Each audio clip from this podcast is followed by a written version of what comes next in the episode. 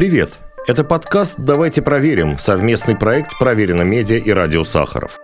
Здесь мы разоблачаем недостоверную информацию, рассказываем о том, как появляются фейки и объясняем, как многое сегодня можно проверить самостоятельно. И это совсем не сложно. Сегодня у нас, как обычно, три истории. Мы проверим, действительно ли на YouTube солдат ВСУ вербуют в Цахал – Правда ли Суворов говорил «Мы русские, какой восторг?» И, наконец, поставим точку в вопросе, можно ли отравиться ртутью из разбитого градусника. История первая. В начале ноября 2023 года в соцсетях, особенно в Телеграме, стало распространяться рекламное видео. Якобы боец Цахал убеждает украинцев, которые служат в ВСУ, вступать в ряды израильской армии, где платят больше. Ролик активно расходился по провластным телеграм-каналам, вроде «Новая Z Украина» или «Русский формат», и за несколько дней набрал более 650 тысяч просмотров. В канале «Украина.ру» видео сопровождалось такой подписью. Такую рекламу все чаще видят зрители YouTube, находящиеся на территории Украины. С экрана молодой человек в форме цахал на хорошем украинском агитирует ВСУшников с боевым опытом уезжать из Украины и идти воевать в армию Израиля за втрое больший оклад. Мы подобный подход одобряем. Чем меньше хороших специалистов останется в ВСУ, тем лучше для России. Конец цитаты. Мы решили разобраться, соответствует ли содержимое этого ролика действительности. Итак, 30-секундное видео представляет собой запись экрана устройства, на котором пользователь открывает на YouTube клип на песню «Don't Speak» группы No Doubt. Но вместо Гвен Стефани появляется якобы реклама с молодым человеком в форме армии Израиля. Герой произносит на украинском языке следующий текст. «Ребята, всем привет! Недавно я вернулся с фронта и задумался о своих перспективах. Мне попалась реклама о вступлении в Цахал. Им очень нужны специалисты с реальным боевым опытом. Именно в Украине таких людей сейчас очень много. У нас на родине я служил в артиллерии сержантом. Здесь я стал рядовым, но получаю втрое больше. И скоро закончится рассмотрение заявки на получение гражданства. Цахал – мощная современная армия. Тут вы сможете быстро подняться по карьерной карьерной лестнице, и ваша семья обязательно найдет себе место в Израиле. Переходите по ссылке, указанной в описании. Увидимся!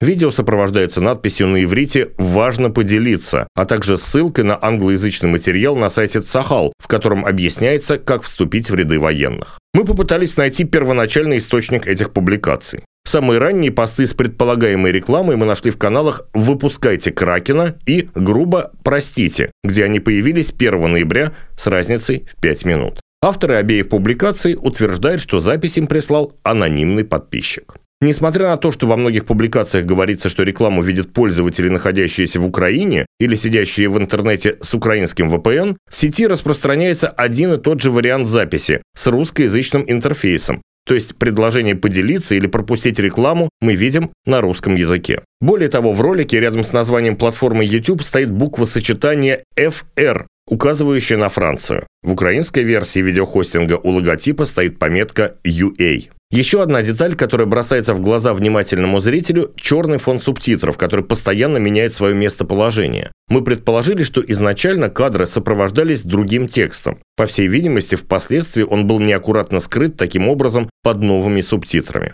Тогда мы попробовали найти исходный вариант с помощью поиска по отдельным кадрам в сервисе Google. Оказалось, что первоначальный 40-секундный ролик появился в верифицированном TikTok-аккаунте Армии обороны Израиля еще 9 октября 2023 года. В оригинале нет ни слова о призывах к военным ВСУ вступать в Цахал.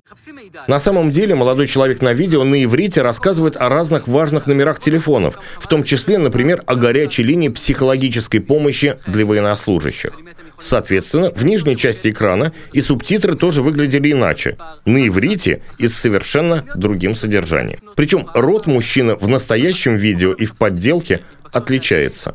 Судя по всему, для создания фейка его авторы использовали приложение, которое с помощью искусственного интеллекта переозвучило ролик израильского солдата, изменив движение его губ. Так что никакого отношения к реальности, ставшей вирусной, реклама службы в Цахал для украинских солдат не имеет.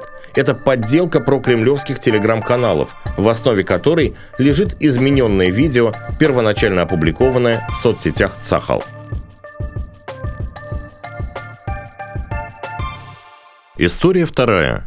Фразу «Мы русские, какой восторг» часто приписывают Александру Суворову. В качестве цитаты полководца она встречается в книгах с размышлениями о судьбах России, например, у писателей Александра Проханова и Захара Прилепина или у журналистов Максима Шевченко и Аркадия Мамонтова. Или вот, фрагмент новогоднего эфира Первого канала девятилетней давности. Ведущий Максим Галкин попросил музыканта Александра Ф. Скляра произнести что-то воодушевляющее для зрителей. И мне кажется, что когда от вас прозвучат слова, обнадеживающие наших телезрителей, они точно вам поверят. Я бы хотел э, пожелать моим дорогим соотечественникам, э, сказав словами э, нашего великого русского героя Александра Васильевича Суворова.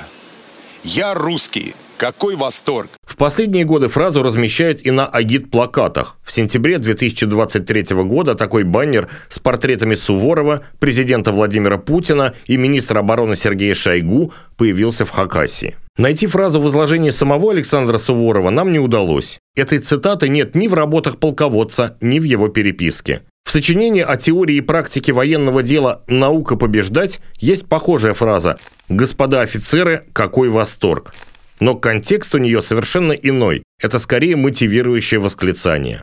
«Нам мало трех, давай нам шесть. Нам мало шести, давай нам десять на одного. Всех побьем, повалим, в полон возьмем. В последнюю кампанию неприятель потерял счет так 75 тысяч. Только что не 100 тысяч. Он искусно и отчаянно дрался, а мы и одной полной тысячи не потеряли. Вот, братцы, воинское обучение. Господа офицеры, какой восторг!»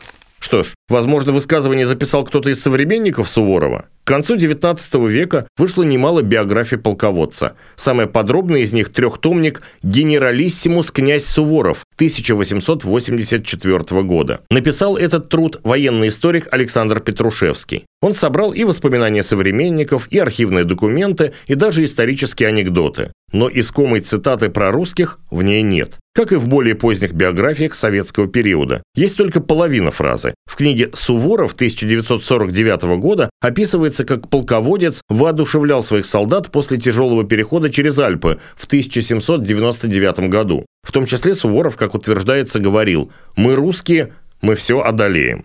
Во многих современных статьях говорится, что фразу «мы русские, какой восторг» Суворов произнес именно тогда, во время швейцарского похода 1799 года. Самый подробный источник, в котором приведена прямая речь российского генерал-фельдмаршала, мемуары непосредственного участника тех событий Якова Старкова. В 1799 году он был унтер-офицером, затем дослужился до полковника и состоял адъютантом при генерале Петре Багратионе. Воспоминания Старкова вышли под названием «Рассказы старого воина о Суворове» в 1847 году. Кстати, именно там встречается другая известная фраза Суворова «Мы русские, с нами Бог». В своих воспоминаниях Старков описывает совет перед сражением в Мутенской долине, на котором присутствовал и Багратион. Именно со слов Багратиона Старков пересказывает происходящее. Сам унтер-офицер никак не мог быть очевидцем. Далее цитата по тексту его мемуаров. Александр Васильевич умолк на минуту и потом, взглянув на нас, сказал «Но мы русские, с нами Бог». И этот быстрый, величественный взгляд его и эти слова переполнили жар, кипевший в душах наших. Конец цитаты. А вот первое упоминание фразы «мы русские, какой восторг» можно найти только в источниках середины 20 века. Так, в 1948 году в эмигрантском издании «Наша страна», которое издавалось в Аргентине, была опубликована статья Леонида Кутукова «Навстречу чудо-богатырям». Автор, в прошлом офицер императорской армии, описывает в этом очерке свое путешествие по швейцарским горам. Он рассказывает о памятных местах русской воинской славы и в частности приводит цитату «Помилуй Бог, мы русские, какой восторг!». Ее происхождение в тексте никак не объясняется, и можно предположить, что автор, цитируя по памяти, совместил разные высказывания Суворова. Затем, в таком виде, половина от одной цитаты и половина от другой, фраза появляется у Александра Солженицына в статье «Раскаяние и самоограничение как категории национальной жизни», которая вошла в сборник «Из-под глыб» в 1974 году. Автор рассуждает о слепом патриотизме и пишет, цитата, «Мы русские, какой восторг!» – воскликнул Суворов. Конец цитаты. Итак, никаких доказательств того, что эта фраза действительно принадлежит генерал-фельдмаршалу, нет. Высказывание «мы русские, какой восторг» нет ни в текстах самого Суворова, ни в воспоминаниях его современников. По всей видимости, в какой-то момент оно возникло из-за неточного цитирования, вобрав в себя части других, подлинных фраз полководца. История третья. Что делать, если вы разбили градусник? Хорошо, если термометр был современный, с безопасным галенстаном внутри. Но как быть, если разбился старый, добрый, хорошо знакомый всем с детства ртутный градусник? Инструкции МЧС примерно такие. Первое, что нужно сделать, это отставить панику.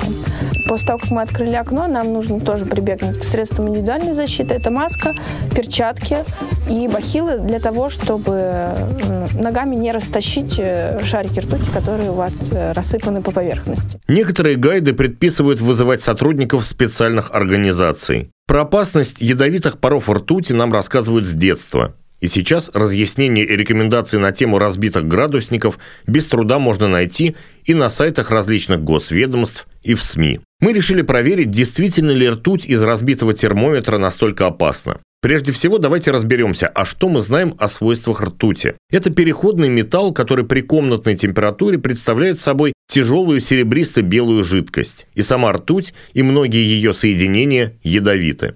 Они поражают нервную, дыхательную, пищеварительную и иммунную системы, а также могут повредить кожу, ткани почек и глаза. Всемирная организация здравоохранения относит этот металл к 10 наиболее опасным с точки зрения общественного здравоохранения веществам, наравне, например, с мышьяком или асбестом. Всего существует три формы ртути – элементарная или металлическая, неорганическая и органическая. Например, метилртуть, мы к ней еще вернемся. Между собой они различаются степенью токсичности и опасности, которые представляют для человека. В градусниках, которые мы боимся разбить, содержится первый вид – элементарная ртуть, обычно от 1 до 2 граммов ртути. В организм человека она может попасть тремя способами. Ее можно съесть, вдохнуть или получить некоторое ее количество через поверхность кожи.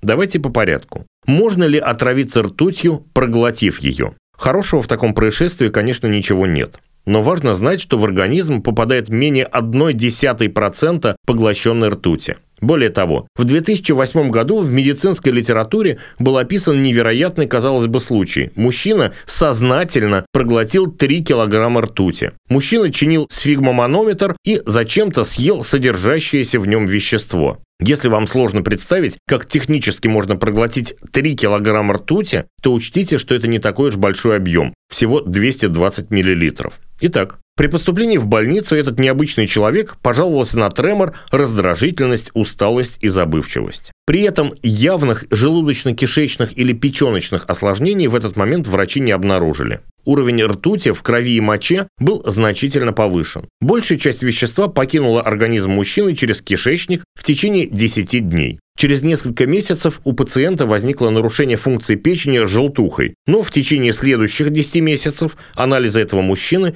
вернулись к нормальным показателям. Для сравнения, употребление всего 250 граммов обычной соли приведет к летальному исходу. А вот поедание содержимого 3000 градусников, по всей видимости, не способно убить человека. В справочнике «Токсикологический профиль ртути», подготовленном Минздравом США, в разделе «Смертельные случаи» не описано вообще ни одного летального отравления путем проглатывания чистой ртути. Встречаются лишь эпизоды гибели от разнообразных соединений этого вещества.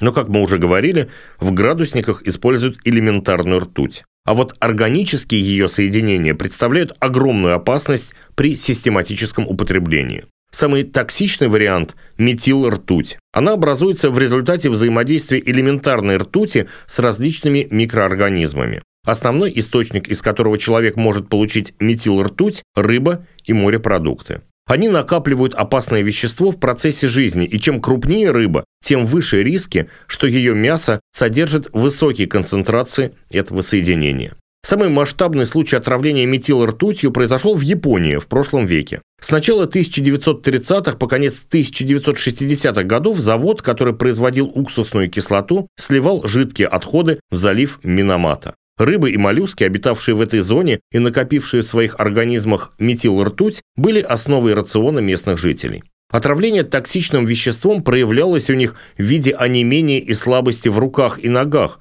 постоянной усталости. Люди жаловались на ухудшение зрения и слуха и проблемы с речью. В самых тяжелых случаях жертвы сходили с ума, у них развивался паралич, а затем наступала смерть. После выяснения причин случившегося синдром, вызываемый отравлением органическими соединениями ртути, стали называть болезнью Миномата. Очевидно, что бояться этого диагноза из-за разбившегося градусника не стоит.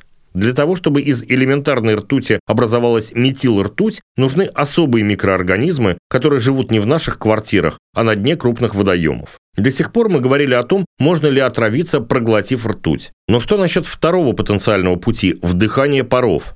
Ртуть начинает испаряться при 16 градусах плюс 16 по Цельсию. Так что иногда встречающиеся рекомендации снизить температуру в комнате, где разбился термометр, действительно не лишены смысла. Тем более, что вдыхаемые пары усваиваются гораздо лучше, чем при проглатывании. Порядка 80% испарений попадают в легкие, а оттуда током крови разносится по всему организму. Но паниковать все же рано. Интоксикация со смертельным исходом развивается при вдыхании 2,5 граммов паров ртути. Теоретически получить такую дозу возможно, разбив хотя бы 3 градусника в непроветриваемом помещении, если оставаться в нем некоторое время. Острое, но не смертельное отравление один разбитый термометр тоже вызвать не может. Мы попытались рассчитать концентрацию ртути в воздухе и дозу, которую теоретически может получить в таком случае человек. Подробные вычисления вы можете найти на сайте Проверено Медиа в разборе под названием «Правда ли, что ртутью из разбитого градусника можно серьезно отравиться?». Мы пришли к выводу, что даже в самом неблагоприятном случае, находясь в загрязненном помещении неделю, навдыхать по-настоящему опасное количество ртути не выйдет. Ну и, наконец, третий путь потенциального отравления – проникновение ртути через кожные покровы. Мы говорим об очень плотном металле. Ртуть в 13 раз плотнее воды. Впитаться она просто не может. Но собирать ртуть голыми руками, конечно, все же не стоит. Она может попасть в кровоток через повреждение кожи и потом плохо сказаться на здоровье. Но в любом случае страх отравления этим металлом из-за разбившегося градусника сильно преувеличен. Чтобы получить по-настоящему опасную дозу, потребуется далеко не один термометр и длительное нахождение в зараженном помещении, причем при условии, что разлившаяся ртуть все это время не будет убрана. Второй потенциальный путь к острому отравлению – вдыхание паров ртути из сразу трех градусников, таким образом, чтобы они полностью оказались в легких. Ни проглоченный по какой-то случайности шарик металла, ни соприкосновение его со здоровой и неповрежденной кожей большой опасности не представляют. Это был подкаст «Давайте проверим» – совместный проект «Проверено медиа» и «Радио Сахаров». Пока!